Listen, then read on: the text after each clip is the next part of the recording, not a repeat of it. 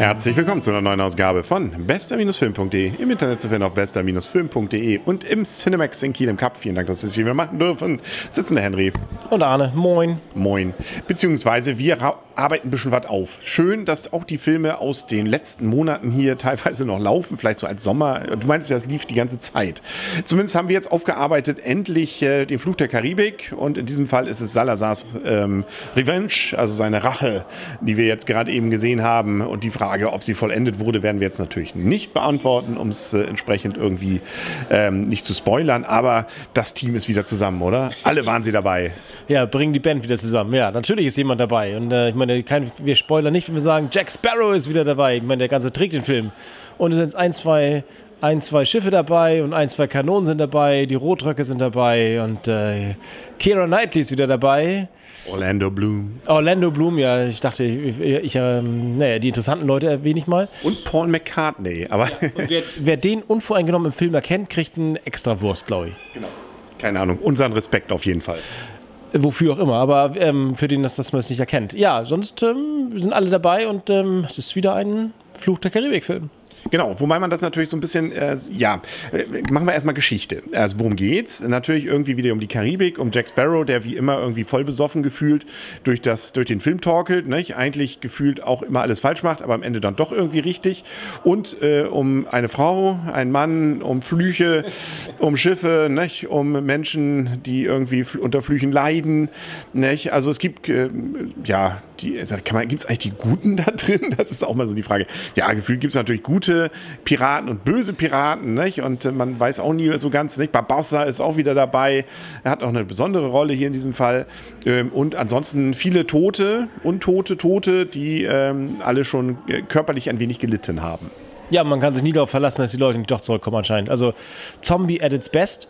Ähm, und sonst ja, Gott, ich mir viel, viel Szenen auf dem Land. Also ich finde es ja immer die, die Szenen auf dem Wasser irgendwie viel cooler.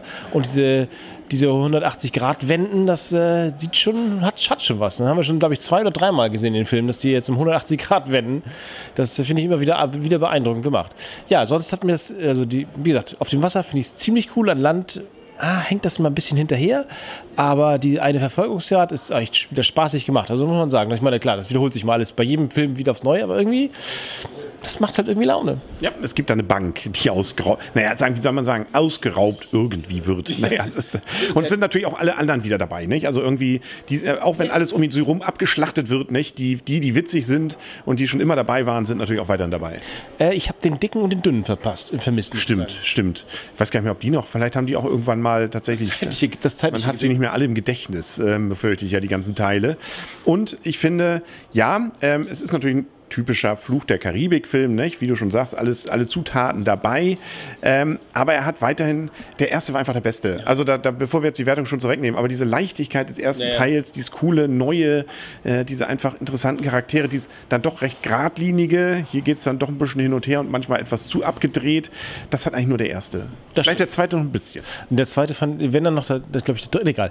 Ähm, ja, der erste ungeschlagen natürlich der beste, ganz klar. Ewig, ewig unvergessen die Szene, wie Jack Sparrow ähm, in dem Port Royal ankommt mit dem letzten untergehenden Schiff, was überhaupt möglich ist. Äh, ziemlich cool. Ja, das, da kommt keiner ran, das ist ganz klar. Aber auch dieser macht irgendwie Laune. Er ist ein bisschen konfus zwischendurch, aber das, ich finde, hat mir das nicht übel genommen. Ich nehme das vielen Filmen gerne mal übel, wenn sie so konfus sind und so völlig, völlig abgedreht. Aber das passt irgendwie zu Jack Sparrow und dann denkt man noch, das ähm, passt schon irgendwie, das regelte irgendwie. Und das habe ich in dem Film, war ich irgendwie gnädig, muss ich sagen. Sehr gnädig gestimmt. Vor allem finde ich, also das, was den Film trägt, ist tatsächlich eine relativ geradlinige Geschichte zwischen ihm diesem Salazar, Salazar, Salazar, glaube ich, ne? Äh, mit seiner Rache, äh, die einen Grund hat, und auf der anderen Seite eben das Objekt seiner Rache, Jack Sparrow, der noch mit äh, zwei anderen jetzt zu tun hat, die eben auch noch so eine besondere Rolle haben. Diese Grundgeschichte finde ich schon mal cool. Die hat wieder diese Leichtigkeit, dieses, dieses ja, geradlinige, passende, mit schönem Chaos drumherum dass man jetzt noch da noch eine weitere, äh, noch einen weiteren Fluch mit Papa da mit einwebt, nicht? und am Ende, da finde ich dann, äh, das hätte es nicht bedürft. Ähm, und es nimmt wieder ein bisschen was dem Ganzen, aber damit komme ich fast schon zur Wertung. Das kann ich ja vielleicht auch schon mal tun. Ähm, ja, zwischendurch hat es immer wieder dieses, äh, diese Aha-Momente, wo man sagt, ja, cool. das ist es wieder, nicht? Das ist dieses völlig abgedrehte, witzige, ähm, auch wenn da irgendwie gefühlt Untote sind, ist es trotzdem irgendwie noch witzig und kann man so gucken, ist eben doch Disney. Aber zeitweise dann wieder, ah, da hat es wieder so ein paar Längen. Und ähm, es ist dann zu sehr zu klamaukig vielleicht auch, ohne genau diesen Coolness-Faktor noch damit reinzubringen. Also gibt es von mir auch ein bisschen Abwertung. Ich bin also nur bei 6,5 Punkten. Also die Musik hätte ich, naja, vielleicht wegen der Musik 7. Sagen wir 7.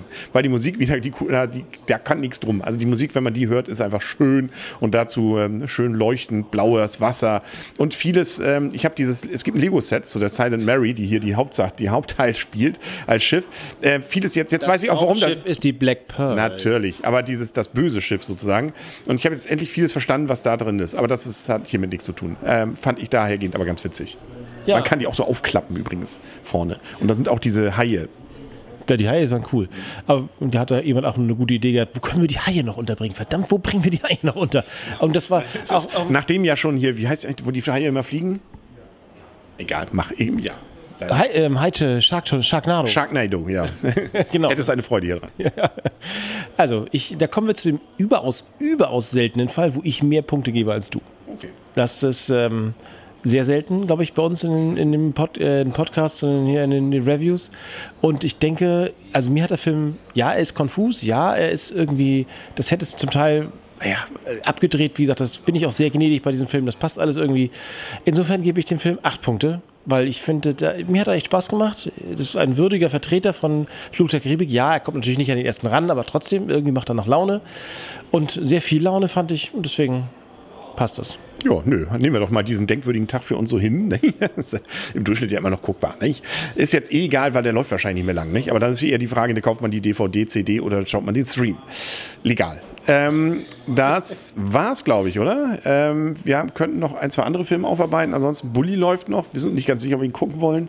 Ähm, und es laufen jetzt ein paar andere, nicht? Circle und so weiter an. Ähm, ja, irgendwas wird uns schon einfallen in den nächsten Wochen.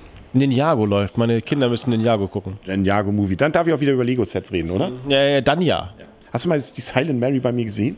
Die man äh. so aufklappen kann, die zerbricht bei mir mal komplett, weil die kann man nicht anfassen eigentlich. Sobald man sie anfasst, fällt sie auseinander.